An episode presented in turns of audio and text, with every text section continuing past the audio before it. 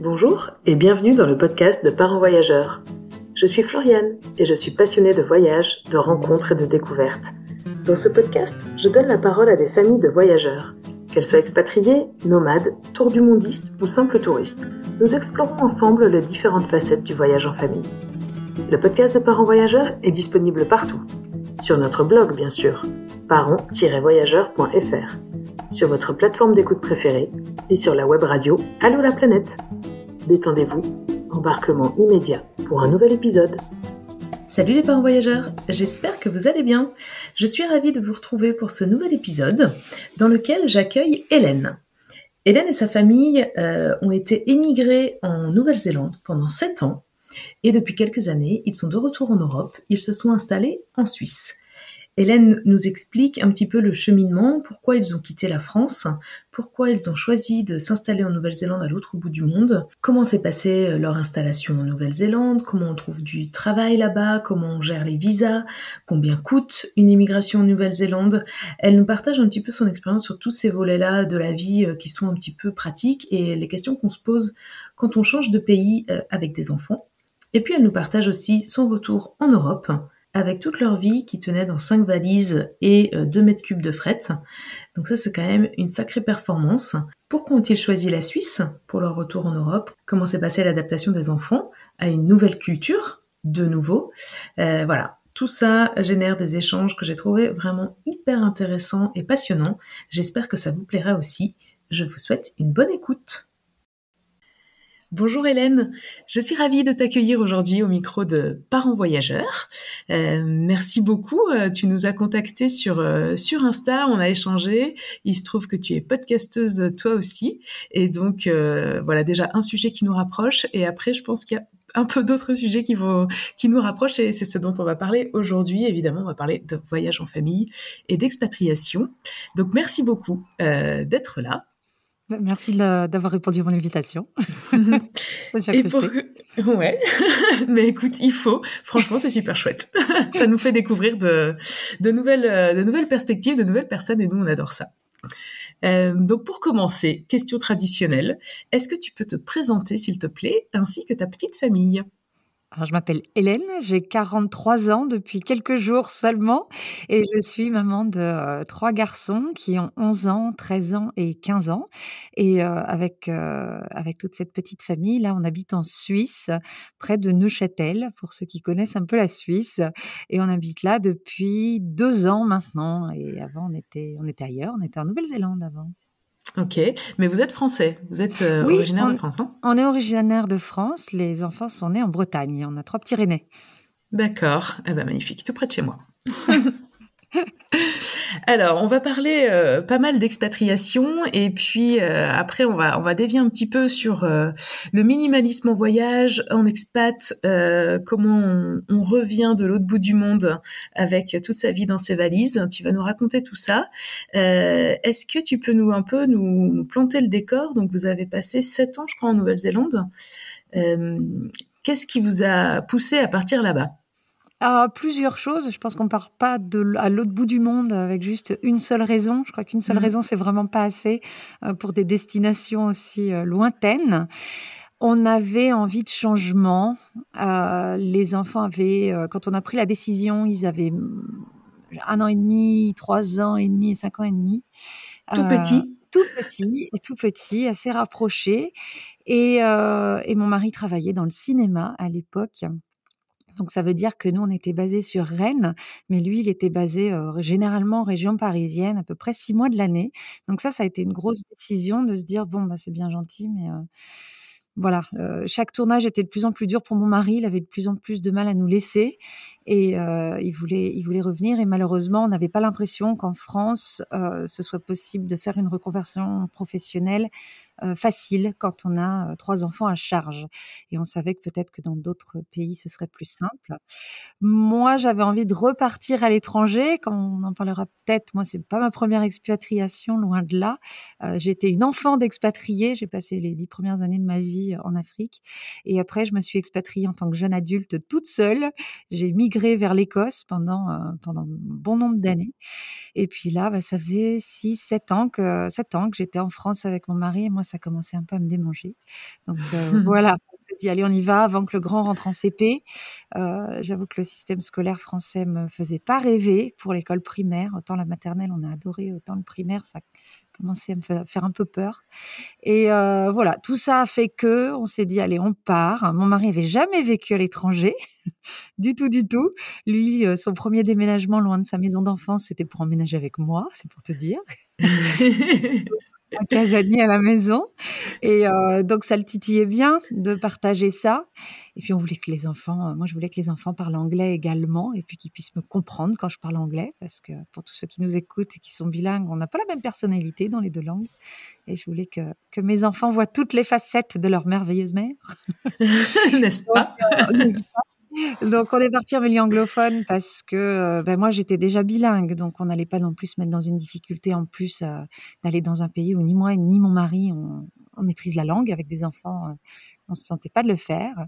Et on a choisi la Nouvelle-Zélande bah, parce que on a regardé les systèmes scolaires en fait à la base et, et c'est celui qui nous plaisait le plus.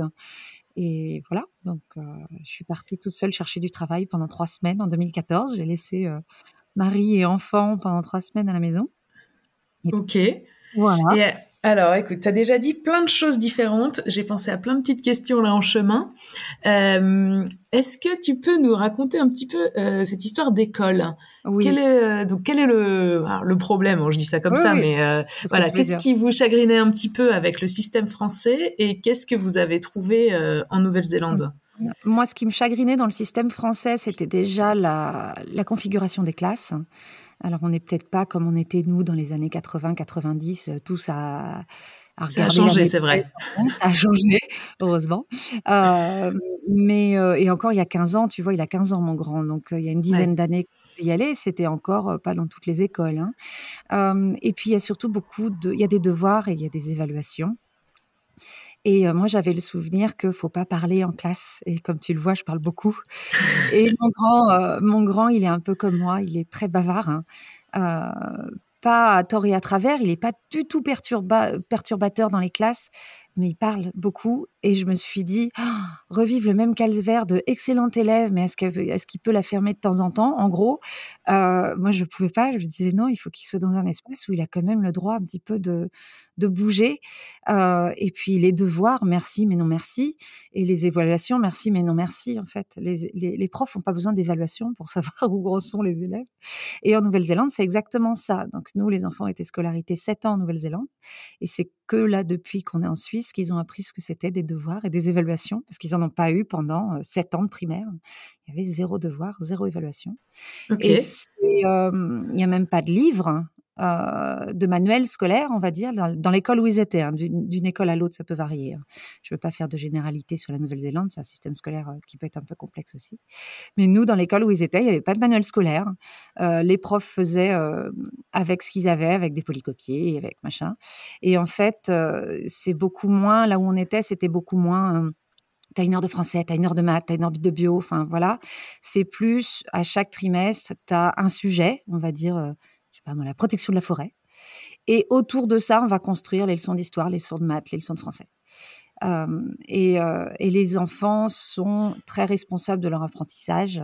C'est à eux d'émettre des hypothèses et après de les vérifier. Par exemple, en maths, ça va être ça. Pour apprendre les multiplications, on va essayer de leur faire deviner, mais comment on peut faire pour compter sur de grandes quantités et eux-mêmes, on va les guider pour qu'ils découvrent, entre guillemets, parce qu'ils découvrent rien, pour qu'ils découvrent eux-mêmêmes les multiplications. Donc euh, voilà, c'est un peu caricatural, c'est un peu rapide ce que je te dis, mais euh, il y a une, beaucoup, une, liberté pédagogique qui nous semblait plus grande et surtout une euh, responsabilité des élèves qui est beaucoup plus grande. Euh, les classes, les premières années sont beaucoup plus petites. Les premières années, quand tu apprends à lire, ils, ne sont que 12 par classe. Donc, euh, les, quatre, les deux premières années, puis après, ça monte petit à petit. donc, tu vois, c'était un, un ensemble, en fait, qui faisait que ce système-là nous paraissait plus adapté, nous plaisait mieux. Ça ne veut pas dire que ça nous a pas un petit peu remué quand on est arrivé. oui, parce que l'air de rien, même si euh, il y a peut-être des choses que vous avez mal vécues vous en tant qu'élève euh, en France euh, ou toi d'ailleurs ailleurs, mais dans, dans, ce système que tu disais d'évaluation, de, devoir, etc.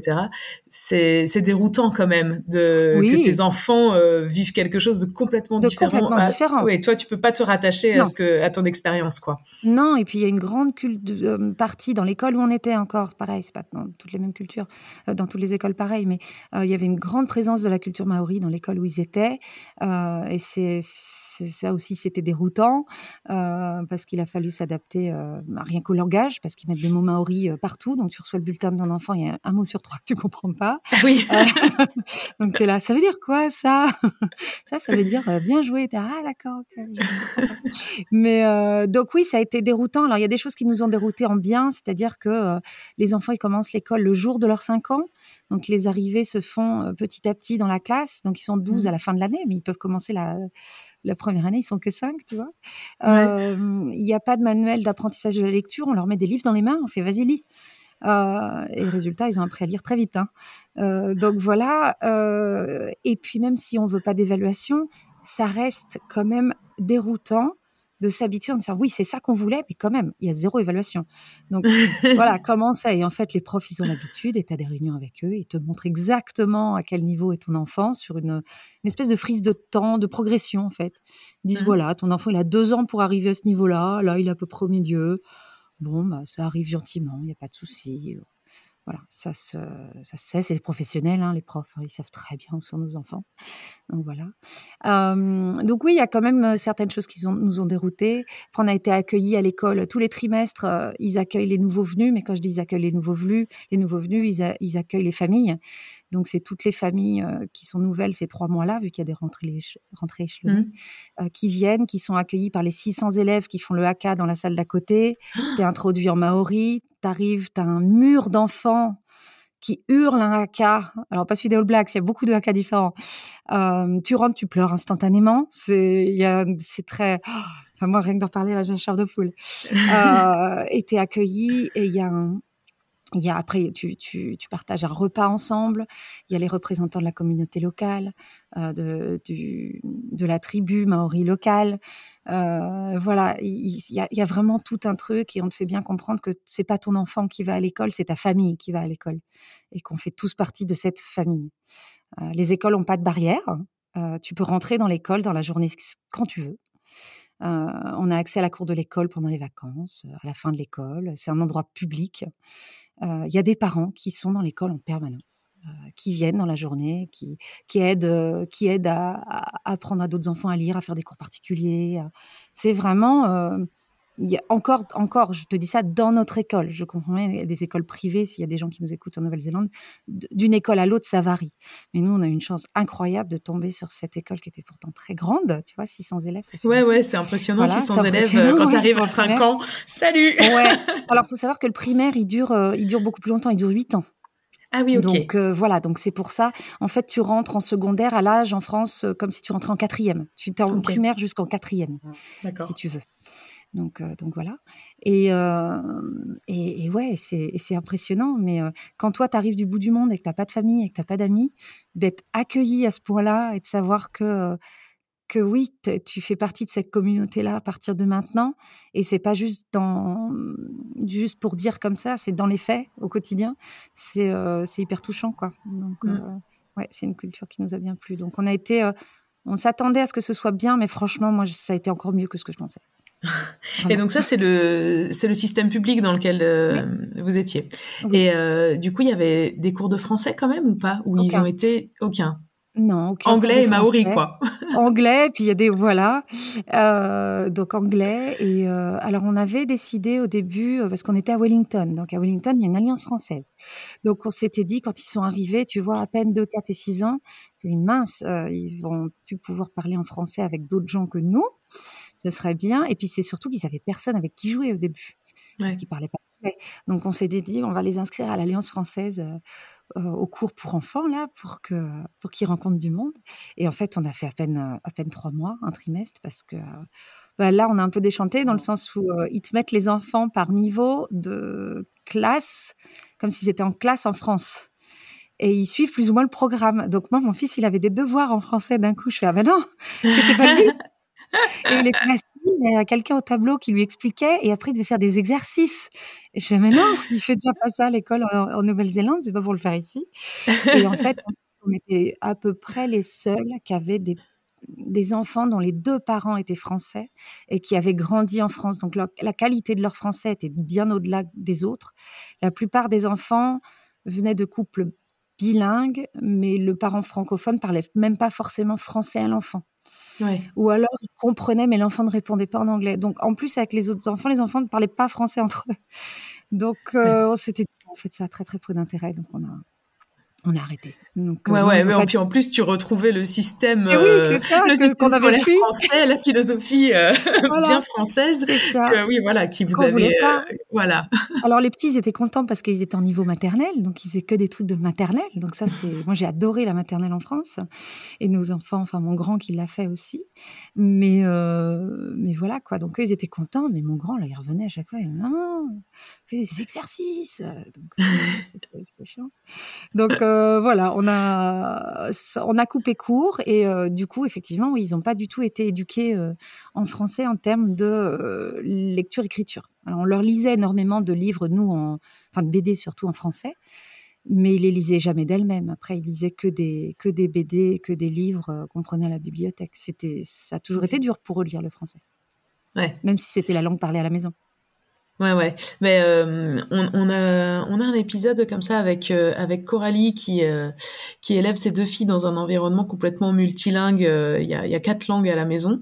donc c'est un joyeux bazar, mais elle expliquait que c'est un effort de d'assurer le niveau d'écriture et de lecture dans plusieurs langues. Parce qu'il y a la langue qu'on va parler à mm. la maison juste comme ça à l'oral, il y a la langue qu'on va euh, apprendre à l'école. Bon, eux, ils ont d'autres langues parce que ils ont chacun deux langues, ils vivent dans un troisième pays, etc. Mais euh, mais du coup, ouais, elle, expliquait ça que c'était vraiment un effort de d'avoir un, niveau quand même euh, académique euh, quelque part. C'est un effort qu'on n'a pas fait.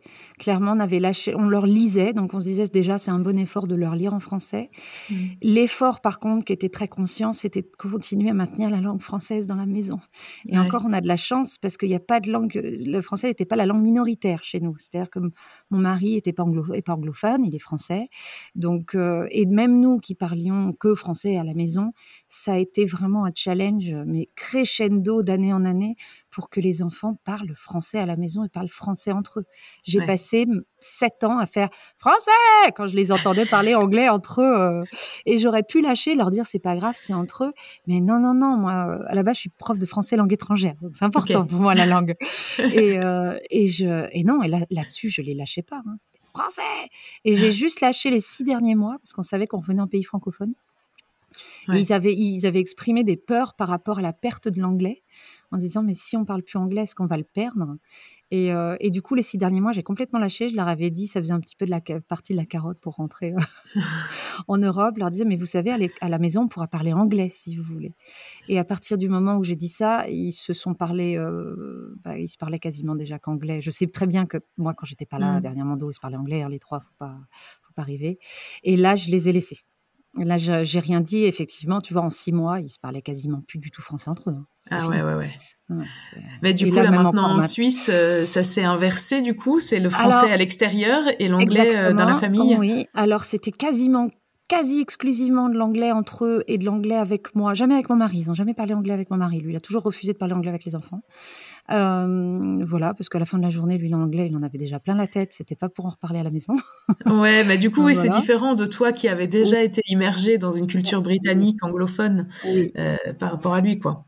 Oui, exactement. Et moi, j'ai un vrai plaisir à parler anglais parce que j'ai un niveau qui me permet de, de, parler sur tous les registres de langue. Enfin, voilà, je suis totalement bilingue depuis 20 ans. Donc, euh. Donc c'est plus, plus simple, 20 ans, plus de 20 ans. Et bref, et du coup, quand ils sont arrivés, c'était quasiment que l'anglais. Et là, maintenant, c'est un bon, joyeux mélange des deux. Euh, avec. Euh, alors, quand on est à l'extérieur, bizarrement, non, mon numéro 2 ne me parle que anglais, ce qui ne veut pas que les gens comprennent ce qu'on dit. très, euh, très euh, cachotier là-dessus. mais par contre, alors, ils se parlent uniquement anglais entre eux. Pour, en fait, c'est par thème.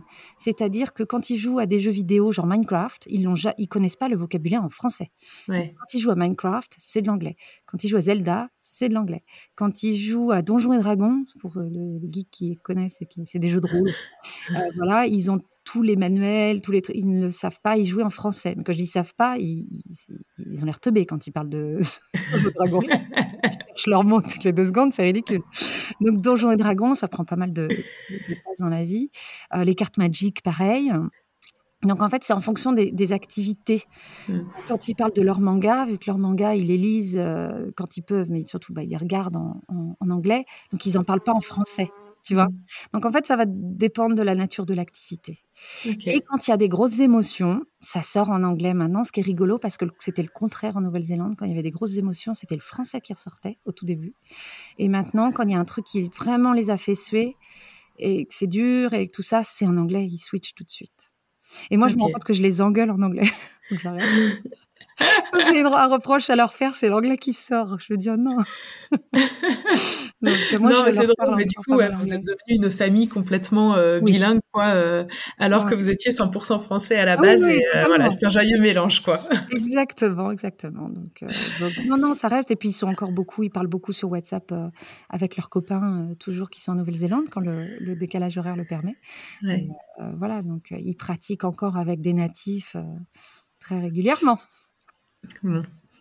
Euh, si je reviens un petit peu du coup euh, au départ euh, vers la Nouvelle-Zélande, tu nous as dit que tu étais partie trois semaines pour toute seule pour trouver du boulot. Parce qu'en fait vous avez décidé de partir au bout du monde, mais j'allais dire en freestyle, c'est pas ça, mais en toute autonomie, quoi. Il n'y avait pas euh, un job, vous n'avez pas cherché à, vous faire expatrier ni l'un ni l'autre. Donc toi, tu étais prof du coup à, à Alors ce non, moment-là? j'étais plus du tout prof, ça c'était mm. euh, un vieux truc. Alors déjà, c'est bien que tu reparles d'expatriation, on en avait parlé quand on avait oui. quand on avait préparé l'épisode. Moi, je me considère pas du tout comme une expatriée. Je n'ai pas le statut d'expatriée. Ce n'est ni mon travail ni celui de mon mari qui nous a amenés ici. On est des immigrés. Donc ça, pour moi, c'est une immigration qu'on a fait. C'est pas une expatriation. Pour moi, une expatriation, ça a vocation à retourner au pays. On n'a pas vocation à retourner en France. Donc euh, voilà, on est des immigrés. Euh, oui, en fait, et c'était ah, cette question, je crois que ça a été ma question détestée, ça l'est toujours aujourd'hui. La fameuse question quand on, rencontrait des gens, et vous êtes là à cause du travail de ton mari? Oh, J'avais envie de taper les gens. Ah ouais. Le travail de mon mari, t'imagines bien?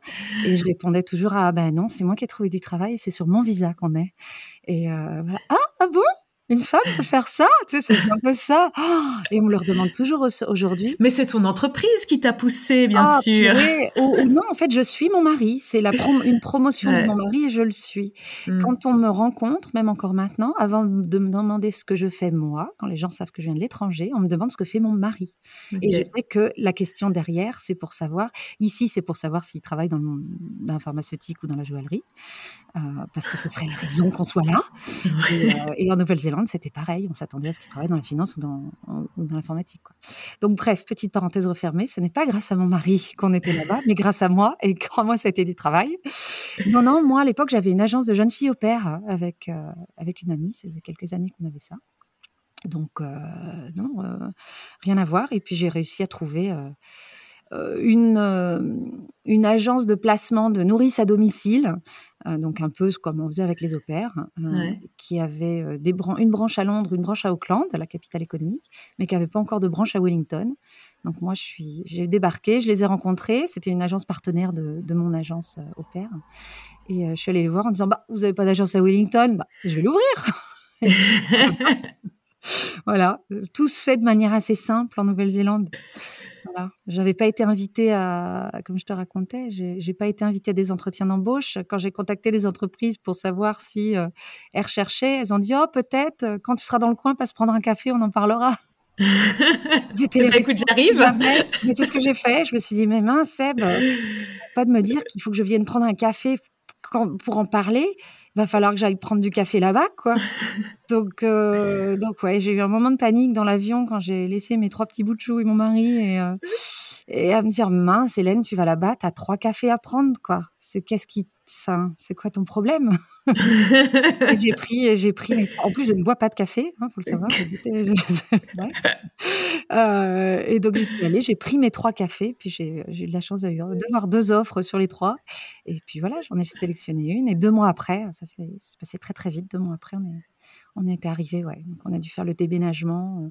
On n'était pas du tout minimaliste à l'époque. Voilà, moi, ça a failli me tuer ce déménagement. Euh, et euh, faire tout ça, faire les visas, faire, euh, enfin voilà, tout ce qu'on peut imaginer dans, quand on émigre quelque part. Ouais, ouais, ouais. Donc, bon, c'est allé hyper vite. Incroyable, cette histoire. tu as trois contacts, tu vas aller voir, puis paf, pouf, deux offres et il n'y a plus qu'à choisir. quoi, C'est magnifique. Oui, je suis quelqu'un de très optimiste dans la vie. Je me dis toujours que j'ai une bonne étoile quelque part. Donc, j'y crois, j'y vais. De toute façon, si c'est comme ça que ça allait marcher et, j'ai bien fait parce que, tu vois, après, j'ai travaillé dans le monde du recrutement en Nouvelle-Zélande et c'est comme ça qu'ils recrutent. La première phase du recrutement, c'est pas se prendre un café. Donc, en fait, il fallait que j'aille prendre ce purée de café, sinon j'aurais pas trouvé de travail, tout simplement. Ouais, ouais, ouais. Et euh, du coup, tu as eu, euh, as pu faire facilement le, visa sur base de, cette offre d'emploi. Enfin, ouais, tu as signé un contrat directement et puis. Euh, par une agent, un agent d'immigration. Alors ça coûte cher, hein, un agent d'immigration, mais je pense que ça a été une des meilleures décisions financières qu'on ait eues. On n'aurait pas réussi à tout faire en deux mois. C'est pas possible. Euh, à l'époque, l'immigration en Nouvelle-Zélande était beaucoup plus, beaucoup plus facile que maintenant. Même que trois ans après qu'on arrive, ils ont, ils ont un petit peu serré les boulons. Euh, et le système de points, il faut un nombre de points pour avoir un visa. Et il était assez favorable en fait. Donc euh, voilà, genre le fait que j'ai une offre d'emploi, c'était la moitié des points. Le fait que ce soit pas Auckland, parce qu'à l'époque ils voulaient développer ailleurs qu'à Auckland, c'était énormément de points. Si j'avais un master, euh, c'était beaucoup de points. si je parlais déjà anglais, c'en était d'autres. Et, et, ils les ont diminués, tous ces points-là. Et à l'époque, en plus, mon mari pouvait être sur mes points, parce que de lui-même, il n'aurait pas eu assez de points. Mmh. Alors que maintenant, il faut que les deux personnes aient autant de points. Voilà, ça aurait été compliqué. Mais, euh, mais voilà, et heureusement qu'on a pris cet agent d'immigration, parce qu'en plus, même pour avoir le travail, ça a tout simplifié. Parce que je suis venue voir, j'ai pris mes fameux trois cafés, et en leur disant, si vous êtes euh, intéressé, j'ai un agent d'immigration, vous n'avez rien à faire. Il vous enverra les papiers avec des petits post-it pour dire signez ici et, euh, et les démarches à faire. Et ça, parce que c'est vrai que ça peut refroidir un petit peu aussi certains employeurs, parce que des pays comme ça où c'est tellement difficile d'embaucher des étrangers, du coup, euh, si le boulot leur est mâché, c'est exactement. de nouveau, c'est des points. voilà, et tu vois, il fallait qu'on arrive dans deux mois, donc il fallait que notre euh, dossier soit vraiment expédié à Londres et qu'il soit vu le plus vite possible. Il a été vu en moins de, en moins de trois jours. J'ai envoyé le dossier complet. Trois jours après, on nous a renvoyé les, passeports tamponnés. Et pourquoi? Parce qu'on est passé par une agence d'immigration. Donc, ils classent tout dans l'ordre. Euh, tout était, il manquait rien. Donc, effectivement, l'agent d'immigration qui a eu le dossier au consulat euh, néo-zélandais euh, à Londres, parce que c'est là que les demandes européennes doivent se centraliser, enfin à l'époque en tout cas, bah, c'était simple, c'était un dossier qui allait très très vite à lire, et il manquait rien, et tout était nickel. Mmh. Donc jamais on n'aurait pu le faire tout seul. Donc oui, ça coûtait cher. De, de, en souvenir, c'était, je crois que c'était 5000 dollars néo-zélandais, donc 2500 euros, tu vois. Donc c'est pas neutre. Mais quand tu parles au but du monde et que de toute façon tu vas payer 5000 euros de billets d'avion, j'ai envie de te dire. Hein. Mais d'ailleurs, c'était une question que je voulais te poser euh, parce qu'on en a parlé un petit peu quand on a préparé. Tu nous avais dit, euh, ouais, par exemple, je, sais dire combien ça coûte une expatriation. Euh, une expatriation en Nouvelle-Zélande, du coup, il y a quoi comme, qu'est-ce qu'il faut imaginer comme frais? Alors, euh, je sais combien ça coûte quand on l'a fait dans nos, dans nos, dans nos conditions. Oui, bien sûr. La mauvaise idée de prendre un, un, container de 40 pieds avec nous. Donc ça, ça a été, euh, ça a été cher. On va dire qu'en euros, ça devait nous coûter 5000 euros. Ouais. Voilà.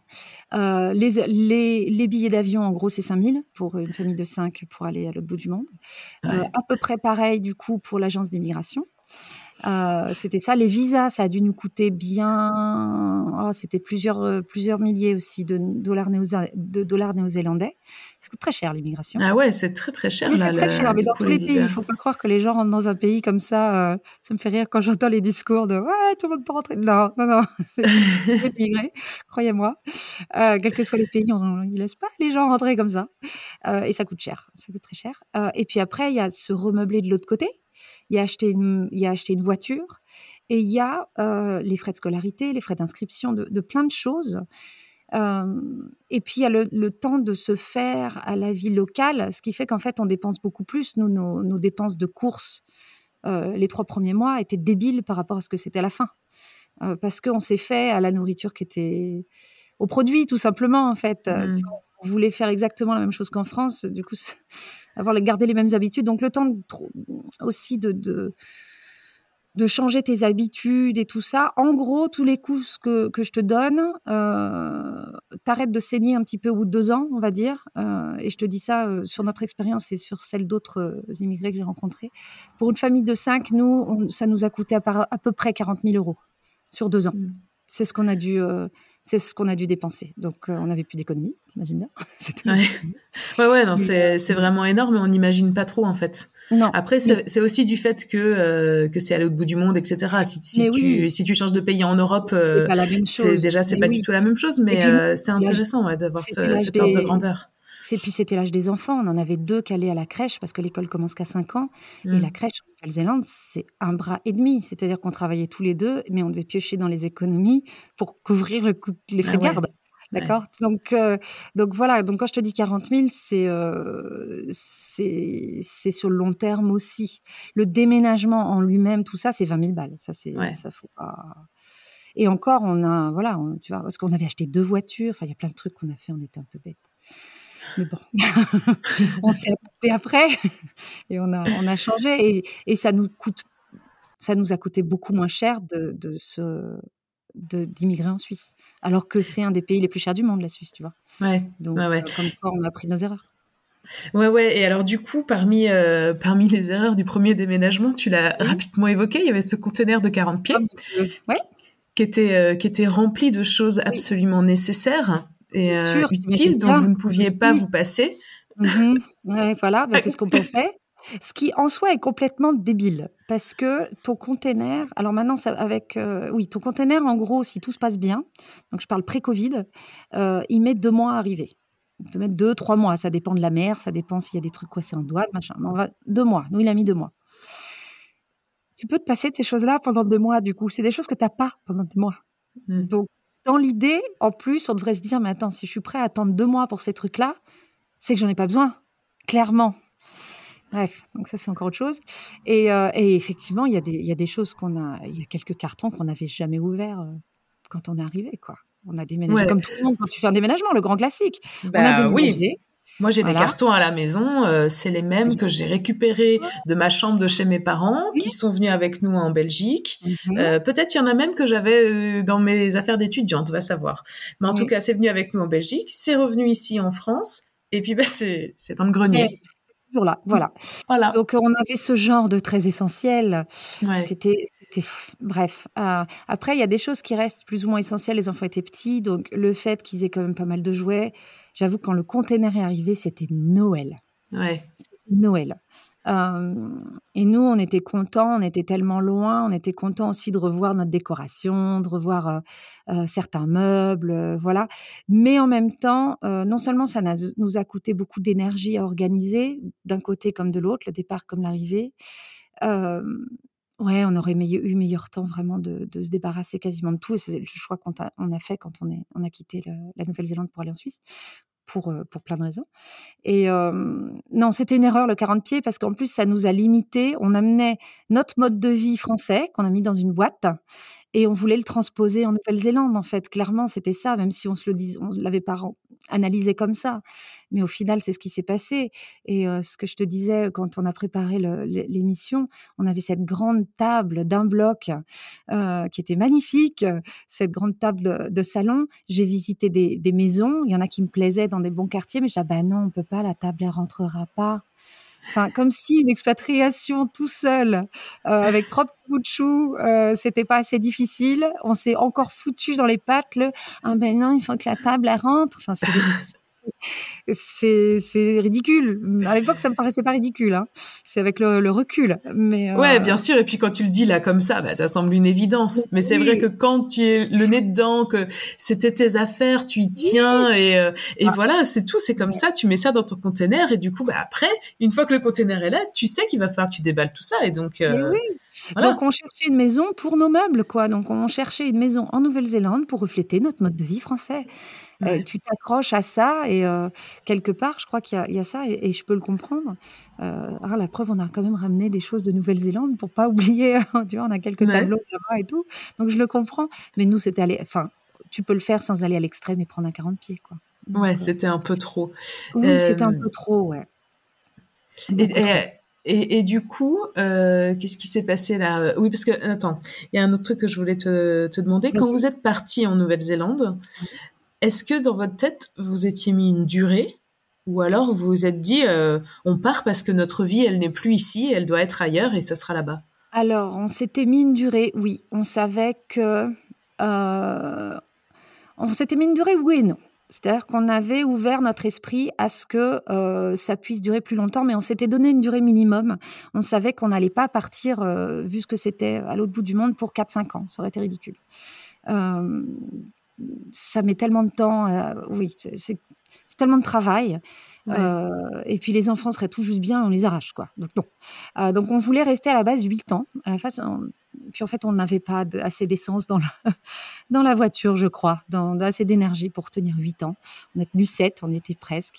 Mais on, savait que euh, on voulait pas que nos enfants fassent nos études, les études supérieures là-bas s'ils en faisaient. Parce qu'il n'y a pas un système de... Autant le système primaire, secondaire est très bon. Enfin, ils ne sont pas les secondaires, hein, comme je t'ai dit, le, la primaire dure très longtemps. Euh, autant euh, le système euh, post école obligatoire et, ne nous convenait pas autant. C'est-à-dire que l'université coûte très cher. Euh, c'est pas forcément des diplômes qui sont reconnus partout. Il faut faire des équivalences quand tu as tes, diplômes après en Nouvelle-Zélande. Euh, donc voilà. Euh, et puis on savait qu'on voudrait qu'ils apprennent le, français, le lire et l'écrire à un moment. Donc on s'était dit, allez, on part huit ans, le temps de la scolarité de notre, notre grand, et puis, enfin, la scolarité primaire. Et puis après, euh, après, on verra. Les premières années, on était tellement bien. La première année, avec mon mari, il disait, mais je crois qu'on va jamais repartir. Et puis, euh, et puis après, tu apprends à connaître le pays. Et puis, il y a le Covid qui est passé par là. On s'est vite rendu compte que les règles, quand tu es, es, un immigré, les règles, elles changent très vite. Euh, donc, même si on était résident permanent, on voyait bien que il y a des résidents permanents qui avaient eu du mal à rentrer en Nouvelle-Zélande quand ils ont fermé les frontières. Euh, ah ouais interdiction de revenir en Nouvelle-Zélande pendant des mois et des mois. Si tu étais résident permanent et que tu étais allé en vacances en Inde, tu n'avais pas le droit de revenir, même s'il y avait ta famille et tes amis et ton travail et ta maison. Donc, euh, ça nous a fichu un peu la trouille de se dire, ah ouais, en fait, euh, tant que tu n'as pas le passeport. Euh, ouais, tu restes un étranger, quoi reste un étranger et il y a toujours quand même une certaine forme de précarité, même si on faisait partie des privilégiés. Hein. On avait tous les deux un travail, moi j'étais extrêmement bien payée. Euh, voilà, on, se rend bien compte qu'on faisait partie des, privilégiés. Mais, euh, mais même ça, voilà. Donc on s'était dit bon, là c'est le temps de rentrer. Euh, ils sont capables de fermer des frontières là comme ça en deux minutes. Ça un peu, ça fait du mal à l'économie, t'imagines bien. Donc même nos boulots étaient un petit peu moins c'était moins confort, on va dire, on ne savait pas mmh. trop où on allait. Donc voilà, 7 ans, c'était très bien et on n'aurait pas. Et puis il fallait faire l'hiver à Wellington quand même, il est un peu dur. voilà, cet hiver, c'était bien. J'en avais pas 8. et, et, alors, comment s'est passé comment vous avez choisi la Suisse du coup? Parce que là encore, c'est de nouveau une immigration en autonomie. Euh, vous décidez donc à vous cinq de, ou peut-être à vous deux ou trois, enfin voilà, les, les, peut-être les plus grands, mais vous décidez de tout réinventer une nouvelle fois et puis c'est reparti de l'autre bout du monde du coup dans l'autre sens. C'est ça, c'est ça. Euh, et c'est vraiment, c'est faisable, quoi. Ce que je dis toujours, les gens qui disent, ah, vous avez de la... Non, c'est faisable. On n'a pas de la chance de faire ce qu'on fait. On se, on se, donne les moyens de fou, quoi. Ouais. Euh, les moyens et c'est dur, et c'est dur, c'est pas non plus dur, facile. Parce que voilà, tu sais qu'il faut, on savait qu'il fallait qu'on remette au moins 40 000 bahts sur notre compte pour repartir. Donc c'est re, des économies à gogo, pas partir en vacances tout le temps. Bah, voilà, faut savoir ce qu'on veut, quoi. Donc, euh, ouais, ça se, ça se fait pas comme ça, mais ça se fait. Enfin, si on attend que ce soit notre travail qui nous emmène quelque part, on fait jamais rien de sa vie, quoi. Mm. Donc, euh, en fait, à la base, on voulait aller au Canada, pour la petite histoire. Euh, on voulait aller en Canada francophone parce que ça Ouais. nous permettait de pas rentrer en France, euh, de garder un peu d'anglais et surtout de scolariser les enfants dans un milieu francophone. Euh, parce qu'il faut savoir qu'il n'y a pas d'école française hein, en, en Nouvelle-Zélande. Il y a des sections françaises, mais dans certaines écoles. Et puis, toute façon, moi, aller à l'étranger pour foutre mon enfant dans une école française, je comprends les gens qui le font, je le respecte, mais moi, ça ne me correspond pas du tout. Si tu vas dans le Mhm. pays, tu joues le jeu jusqu'au bout. Donc voilà, bref. Et donc, on voulait aller au Canada. Et on en parlait, mais depuis genre. euh, depuis longtemps, avant la Nouvelle-Zélande, le Canada, c'était notre premier choix. Mais vu qu'il y a un système de tirage au sort, on s'était dit, bah non, avec trois enfants, comment on va faire? Tu sais pas si tu pars euh, juste avant, au dernier moment. Enfin, moi, j'aime pas les trucs quand c'est pas dans mes mains, tu vois. Ouais. Euh, voilà, je préfère aller prendre un café euh, à l'autre bout du monde que d'attendre tiré, euh, au sort. Chacun sa vision du risque. Donc le Canada, on s'est dit, bon, on ira plus tard, quand les enfants seront un peu plus grands, on aura le temps de rentrer dans une loterie s'il faut, et puis voilà, ce sera plus simple. Ce sera pas notre première expatriation.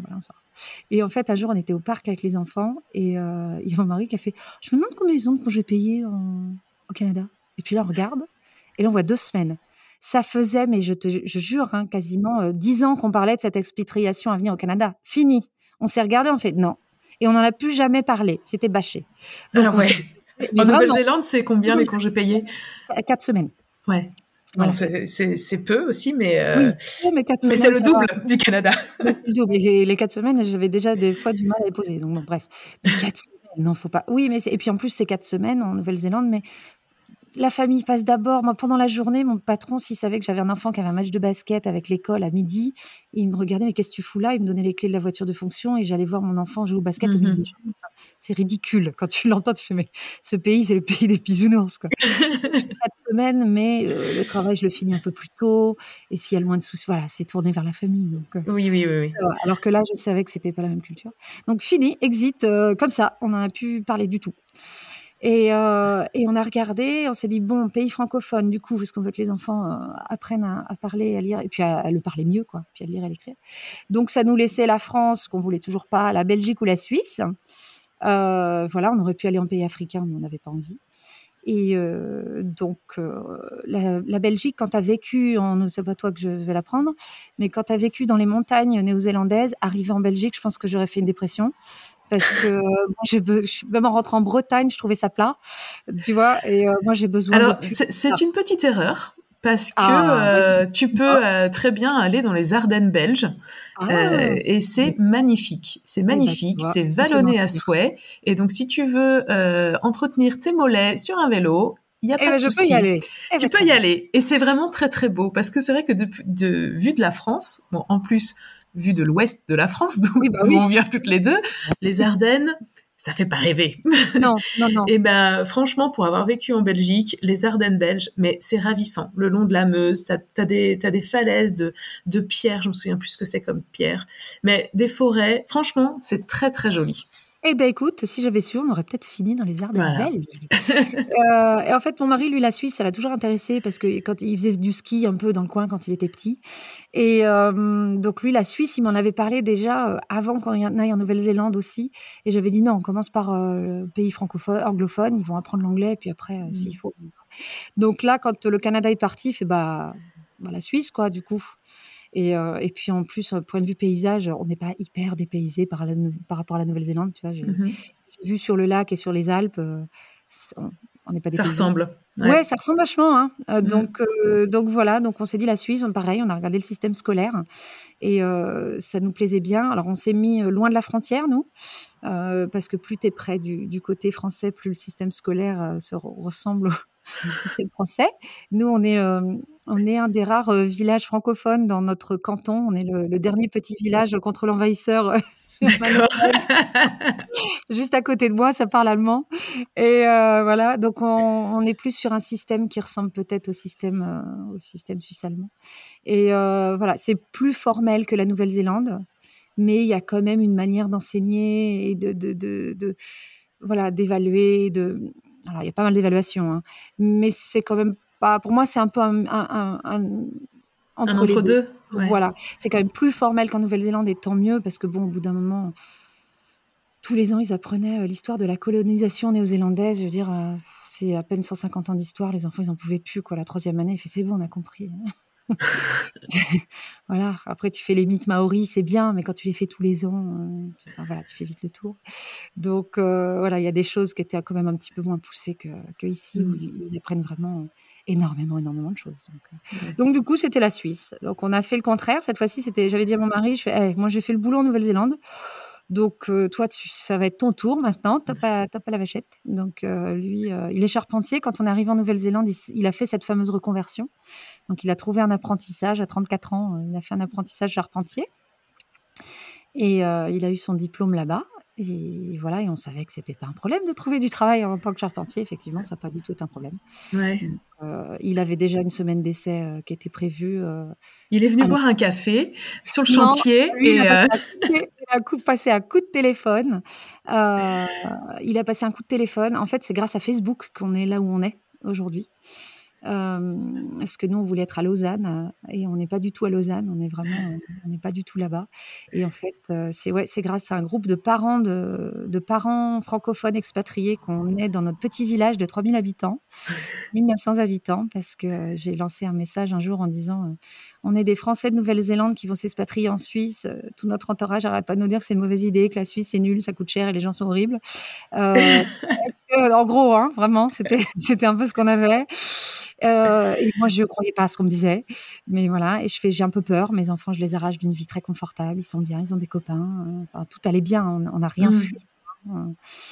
Et, à part l'hiver euh, de Wellington. De Wellington, mais au pire, on aurait déménagé, on serait allé euh, plus, plus au nord. Et, et, du coup, il y a une maman qui m'a répondu et j'ai parlé avec elle. Euh, et, elle m'a dit, bah, écoute, moi maintenant j'habite en Italie, mais avant j'habitais, euh, j'habitais en Suisse, bah, dans le coin là où on est maintenant.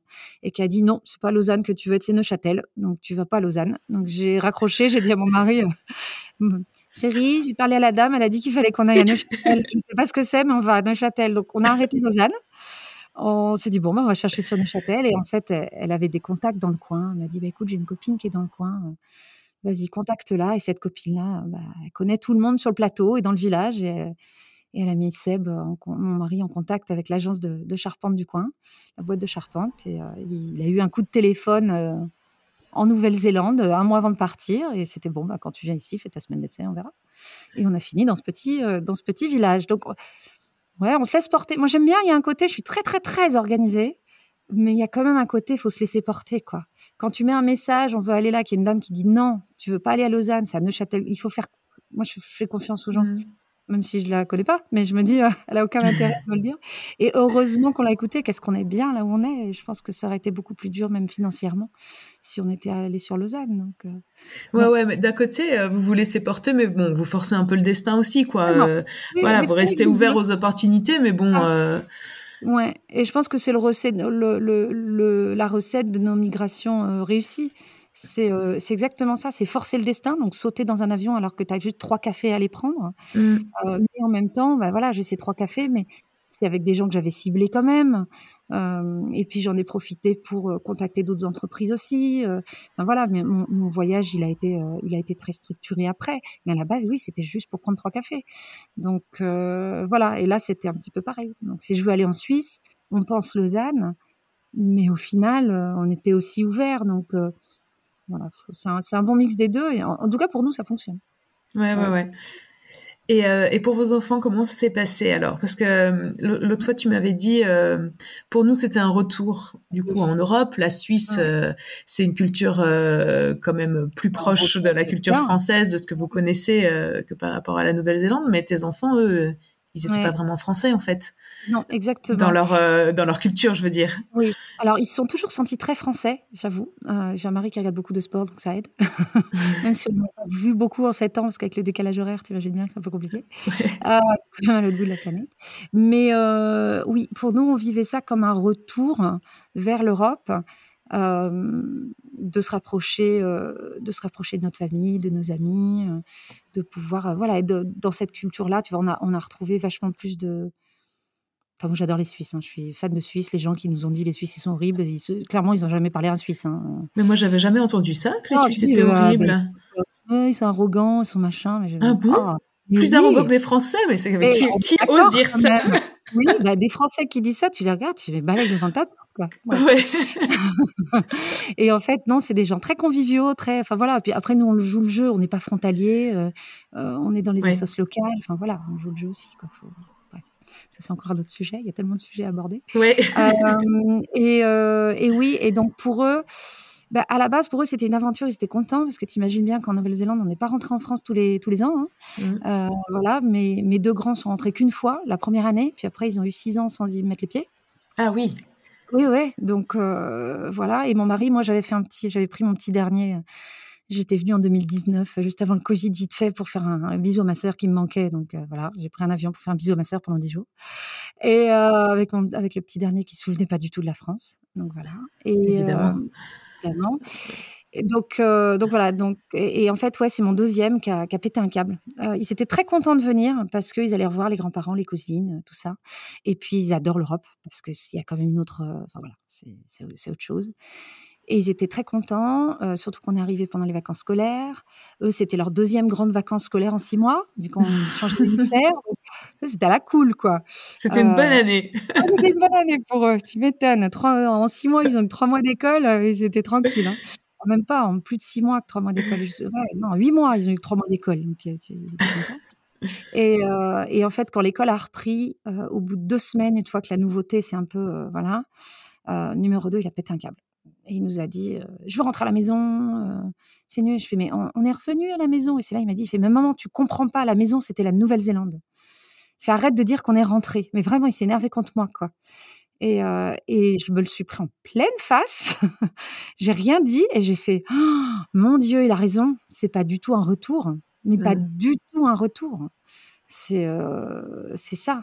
Et euh, je m'en doutais. Hein. Moi-même, je suis rentrée euh, d'Afrique quand j'étais petite, donc je me souviens du, du, choc du retour. Mais ouais, ça a été très très dur. Euh, ça a été très très dur. Alors bizarrement, pas du tout pour le plus grand qui avait 13 ans à l'époque. On se dit toujours eh, les ados. Non, alors lui, voilà c'est une question de tempérament, je pense.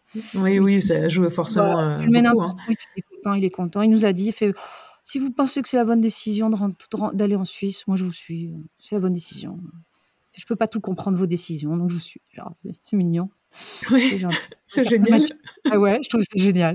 Bon, maman, j'ai 13 ans, hein, c'est pas moi qui vais choisir, hein, clairement. ok. Ça faisait quand même deux ans qu'on leur en parlait. Hein. On, a, on a préparé ce retour. Hein. C'était pas, pas fait. Oui, oui, oui, bien sûr. Mais, mais quand même, il aurait pu dire au contraire, tu vois. Non, mais oui. j'ai 13 ans. Euh, peut-être je peux donner ouais. mon avis. Tu vois, il aurait Exactement. pu dire ça aussi.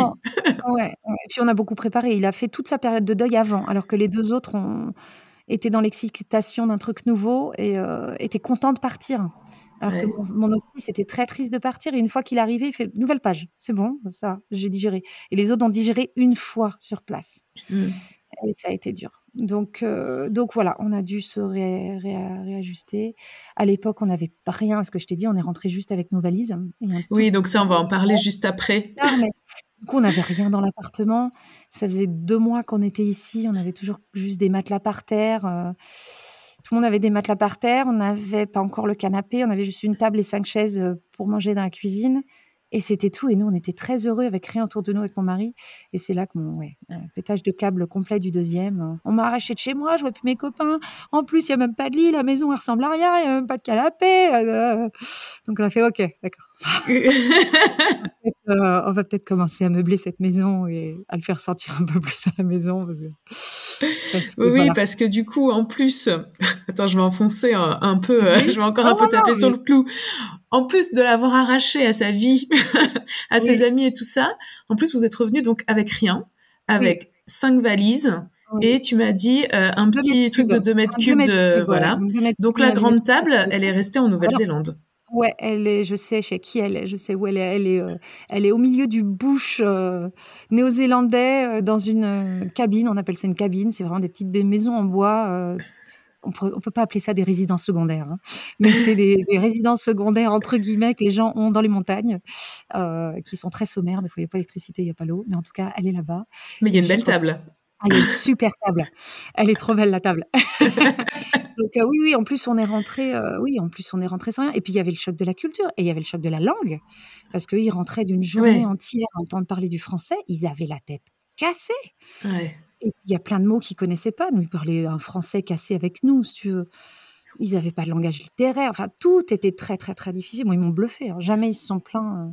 euh, à part le pétage de câble, là, numéro 2, Mm. ils se sont plaints euh, de quoi que ce soit. Quoi. Donc, euh, oui, oui, en plus, euh, il n'y avait pas, il y avait pas grand-chose. Mais, euh, mais tant mieux, heureusement, ça nous a permis de faire un déménagement et une installation beaucoup plus, euh, beaucoup plus facile, une transition beaucoup plus facile au final.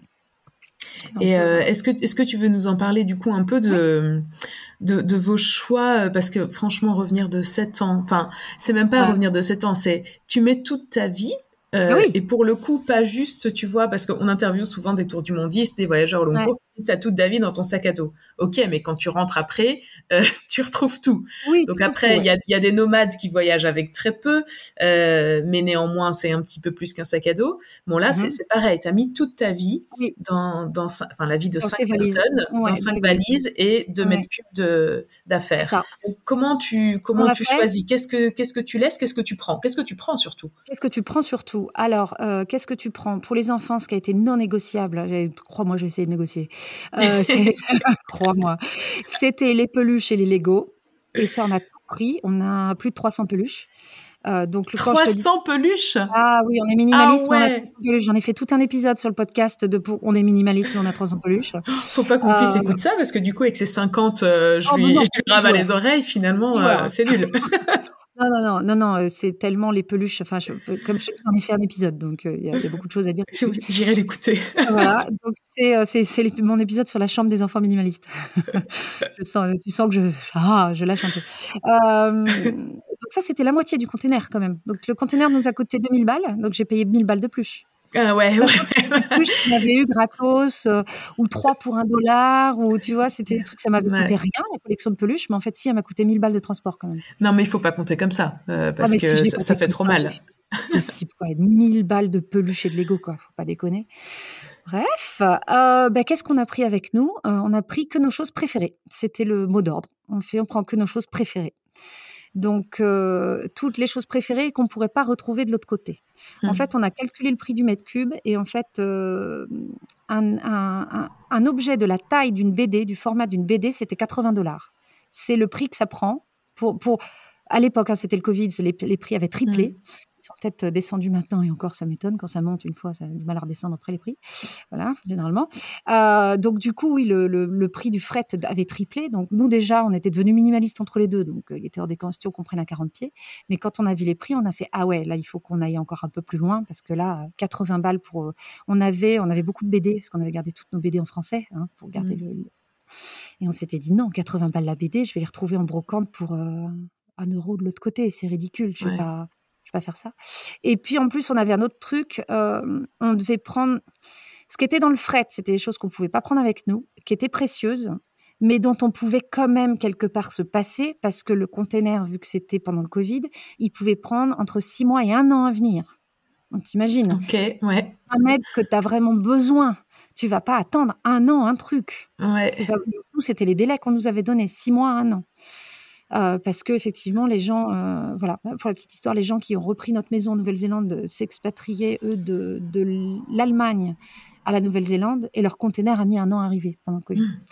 On savait que ça pouvait prendre ce temps-là.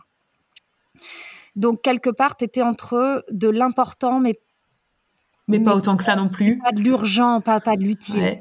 Donc dans ça, ça a été simple. On a repris en gros les éléments de décoration qu'on aimait bien. On avait quelques tableaux qu'on avait achetés en Nouvelle-Zélande. Donc ça, on a pris. J'avais un meuble de famille. J'avais fait l'erreur de l'emmener avec nous. On aurait dû le laisser parce que du coup, moi, je voulais. Je fais mais j'en ai pas besoin de ce meuble. Mais je vais me faire têche par mes parents si je le ramène pas. Donc, euh, donc il a permis de, de- de faire caisse à peluche. hein. On l'a blindé des peluches. voilà. C'est un meuble qui fait un mètre cube tout pile. Donc c'est très pratique. Un mètre sur un mètre. Euh, donc ça, c'était ça. Euh, c'était ouais, les éléments de déco, quelques livres quand même hein, qu'on a gardés et qu'on savait qu'on n'allait pas retrouver euh, ici. Donc très peu, mais en gros, c'était ça. La décoration, les, peluches, les Lego, euh, un meuble de famille et deux chaises, pareil, de famille qu'on avait, qu'on avait gardées. Mais ça, ça me faisait plaisir de les prendre, les deux chaises. Donc je les ai pris. Et dans nos valises, c'était vraiment bah, le minimum de vêtements. De toute façon, j'ai dit, vous grandissez. Là, on arrive dans l'été, donc déjà les vêtements d'hiver, on n'en emporte aucun. Parce que d'ici à ce que ça redevienne l'hiver en France, vous aurez grandi, donc euh, on n'amène rien du tout. Vous emmenez une paire de chaussures. Bah, ils avaient plus qu'une paire de chaussures. De toute façon, on était devenu assez minimaliste. Donc les vêtements, on en a pris vraiment. Euh, je fais genre rien avec des taches, avec des trous, avec non, on repart à zéro. donc déjà, des... quand on lève les vêtements avec les taches, avec les trous, avec des enfants, tu t'as plus grand chose. Voilà. Euh, donc c'était ça. Et euh, ouais, je te dis, c'était euh, les papiers administratifs vraiment utiles où il faut absolument un mmh. original, genre les diplômes, ce genre de choses. Donc très peu de papiers, on avait tout scanné, vraiment mais ouais, on a même tout, tout numérisé, les photos qu'on avait, on a ramené quasiment aucune photo avec nous, euh, même des photos qu'on avait, tu sais, que tu prends quand t'es ado et tout, on a tout numérisé. Donc on, ah ouais, vous n'avez pas gardé ça? Ah non, non, non, on, a, on en a gardé quelques-unes, mais on a tout balancé. Non, non. ah, ça va loin quand même, hein, les photos. alors, oh là là. Alors, c'était un, c'était un. Oui, mais c'est pas le support que j'aime bien. J'ai la photo, si tu veux. Ouais, ouais, ouais. Je l'ai la photo. Donc, euh, donc on a fait tout ça. Et au final, oui, je te dis, euh, quelques livres, euh, quelques jouets, des vêtements. Ah, ça va vite, quoi, au final. Mais, euh, mais on n'a pris effectivement aucun, bah, aucun meuble, aucun ustensile, aucun accessoire, aucun. Voilà, on est arrivé ici, on n'avait pas de fourchette, pas d'assiette, pas de verre. Enfin voilà, tu, tu repars mmh. vraiment de, tu repars vraiment de zéro. Mais de toute façon, le prix d'un verre, ça aurait été 40 balles. Oui. Il coûte pas 40 balles, mon verre. Donc, euh, on va pas l'emmener. ça a été vraiment mon truc. On s'est basé euh, sur une décision vraiment euh, économique. Ça nous aidait de nous dire est-ce que ça, ça vaut 80, 40 Voilà, on faisait le prorata à peu près à la taille, se fixant sur une BD. Et on regardait. Et des fois, il y a des trucs, on se disait bah oui, oui, ça coûte 1000 balles les peluches, oui. Parce que vraiment, c'est la vie de nos enfants. Donc.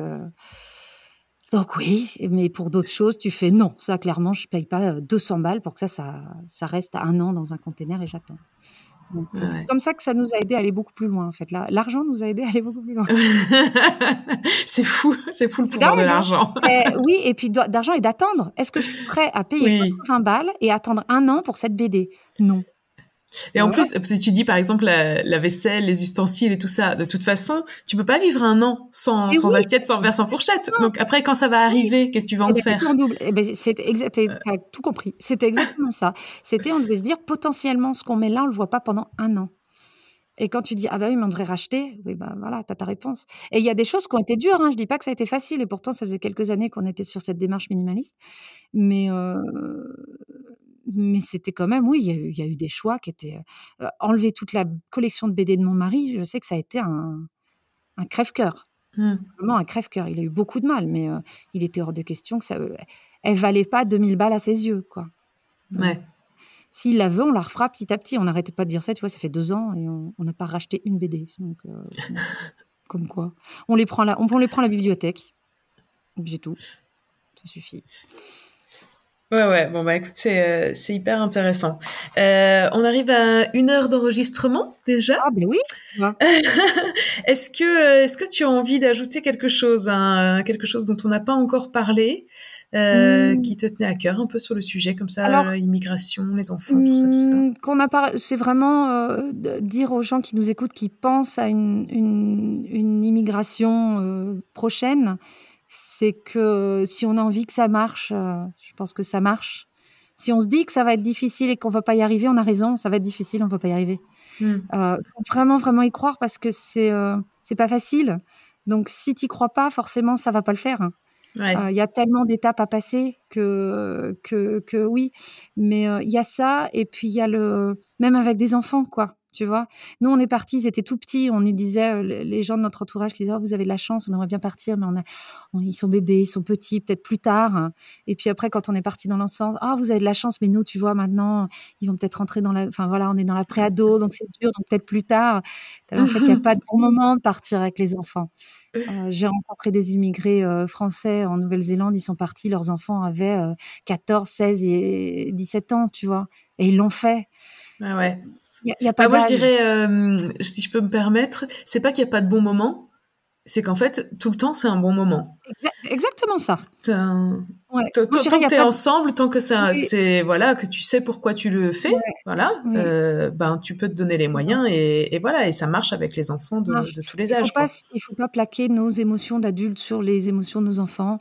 Euh, oui, il y a des choses qui sont plus dures pour eux, mais il y a plein de choses qui sont plus faciles. Et oui, ils vont quitter leurs amis. Ils vont s'en faire d'autres. Nous aussi, on quitte nos amis, hein, et pourtant on le mmh. fait. Donc. Et c'est ce que j'ai dit aux enfants, si ça peut euh, aider les parents quand euh, les enfants avant qu'on parte. Surtout mon, deuxième, mon premier qui était triste de quitter ses amis parce que c'est lui qui en avait plus. Je fais, «Oh, tu te rends compte, euh, en ce moment là, on est en train de parler, et en ce moment, il y a des, il y a, y a ton meilleur ami qui t'attend en Suisse. Il sait même pas que tu vas arriver, quoi. Je fais, tu te rends pas compte, il t'attend en fait, ton meilleur ami, et il sait pas on ne sait pas qui c'est, mais il est là, tu vas t'en, tu vas t'en faire.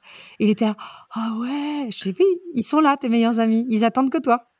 Euh, ah, c'est tellement joli. ouais, mais et ça s'est passé comme ça, et tu vois, on s'est fait la réflexion. La semaine dernière, je fais, hé Camille, tu te souviens quand je t'avais dit, euh, tes meilleurs amis, ils attendent, je fais, bah, ta bande, elle est là, tu l'as maintenant, deux ans après, tu l'as, ta bande de potes. Ah ouais. Et t'as, as raison. Donc, euh, non, non, des amis, on s'en fait. Et du coup, ton deuxième, ça va mieux? Beaucoup mieux. Ouais, ouais, lui, il a, de toute façon, lui, ça va toujours. Euh, il pète un câble, ça va très doucement, ça va très haut, très fort, très haut, mais ça dure pas longtemps. Et puis après, c'est bon. Et, euh, et, il adore être ici. Et euh, le troisième, ça a été plus, plus long. Ça, il a mis un an et demi. Ça, ça, peut faire encore un autre podcast. Mais voilà, pour le, troisième, lui, on a mis un an et demi avant, le, avant qu'il se sente bien dans le pays quand même. Mais, voilà, on a, on a réussi. Mais il est autiste, le troisième, donc c'est un petit peu plus, un petit peu particulier. Ok, ouais, c'est différent. mais même lui, on a réussi à le faire bouger. Donc, euh, si on oui, si elle part chez lui, j'ai envie de te coup, dire. Non, mais c'est intéressant. C'est vrai qu'on n'en a pas du tout parlé, euh, même pendant la, la préparation, mais euh, même avec un enfant autiste, avec un enfant qui a un handicap, qui a des difficultés, avec n'importe quel type d'enfant, en fait, euh, voilà, rien n'est impossible en fait. Rien n'est impossible, c'est juste euh, un niveau de difficulté, est-ce qu'on est prêt de l'accéder ou non? Après, quand c'est des trucs médicaux, machin, tout ça, voilà, il y a d'autres, on est bien d'accord. après, tu peux pas forcément aller euh, partout si, voilà, si tu as des suivis médicaux particuliers, tu peux pas aller n'importe où dans le monde, mais c'est pas... on a mis deux ans à le préparer et un an et demi, et un an et demi pour vraiment voir le bout du tunnel. Donc, on a eu trois ans et demi de travail avec lui, mais on était prêt à investir ce temps-là et, et maintenant ça va. Autant que ça fallait. Bon, écoute, je te remercie infiniment, Hélène, euh, pour ton partage, pour tes bons conseils pour nos auditeurs. J'espère que voilà, j'espère que tout le monde euh, aura appris un petit quelque chose parce que donc on n'a pas donné le, le, nom de ton podcast. Tu peux, oui. euh, c'est familialiste. Je parle de minimalisme en famille. Et effectivement, ça aide beaucoup l'immigration ou l'expatriation d'être minimaliste. voilà, euh, si vous êtes des familles voyageurs, ça peut vous aider. Donc, ouais, sur toutes les plateformes d'écoute, Famille Minimaliste. Il y a un épisode qui sort tous les jeudis en solo ou avec des invités comme on fait aujourd'hui. Et un lundi sur deux, j'ai un épisode bonus qui parle plus de tri, d'organisation. Là, on est vraiment dans le, les mains dans le cambouis. Et ça, c'est un lundi sur deux. Ça dure, euh, c'est des petits épisodes qui durent euh, cinq minutes. Et on peut me retrouver euh, sur Instagram, sur Faminimaliste. Je, je, mettrai les liens dans les notes de l'épisode, comme je fais d'habitude. Et puis, et c'est vrai que le minimalisme en voyage, franchement, nous, on y va de plus en plus, on voyage de plus en plus léger. Et qu'est-ce que c'est facile, oh là, mais on, on se libère de contraintes qu'on a si on trimballe toute notre vie juste pour trois semaines de vacances. Donc, ouais, ouais, c'est, c'est hyper intéressant. Tellement de choses à dire sur le sujet, tu vois, j'en suis à mon 54e épisode. Donc, beaucoup de choses à dire sur ce sujet-là. Merci beaucoup Hélène et euh, bonne continuation. Et puis bah, à, bientôt. Un immense merci à Hélène pour son partage d'expérience. J'ai trouvé que c'était vraiment euh, très inspirant comme épisode et la conclusion évidemment euh, moi me, me, plaît beaucoup. osez rêver grand et mettez tout en œuvre pour que vos rêves deviennent réalité. J'ai l'impression que ça devient un petit peu un, un credo là dans les différentes interviews euh, que j'ai fait ces derniers temps et vraiment ça ça pousse à se dépasser, à prendre sa vie en main, à réaliser ses rêves les plus fous. Vos enfants sont extraordinaires, sont adaptables et vont nous suivre dans toutes nos, aventures et nos folles idées. Euh, donc vraiment, merci beaucoup à, Hélène pour euh, ton dynamisme et puis euh, voilà ta, force de volonté qui transparaît un petit peu dans les choix que tu nous as racontés. C'était vraiment hyper inspirant. Depuis que je connais Hélène, j'écoute son podcast Minimaliste. Je vous mets, comme je disais dans l'épisode, je vous mets les liens dans les notes.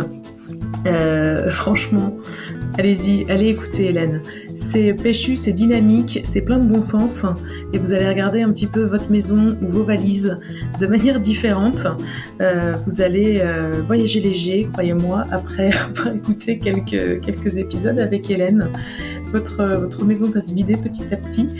Donc voilà, merci à tous pour votre écoute. J'espère vraiment que l'épisode vous a plu, que vous avez appris des choses, que vous avez voyagé en Nouvelle-Zélande et en Suisse avec nous. Et euh, si vous avez aimé cet épisode, n'hésitez pas à nous le dire.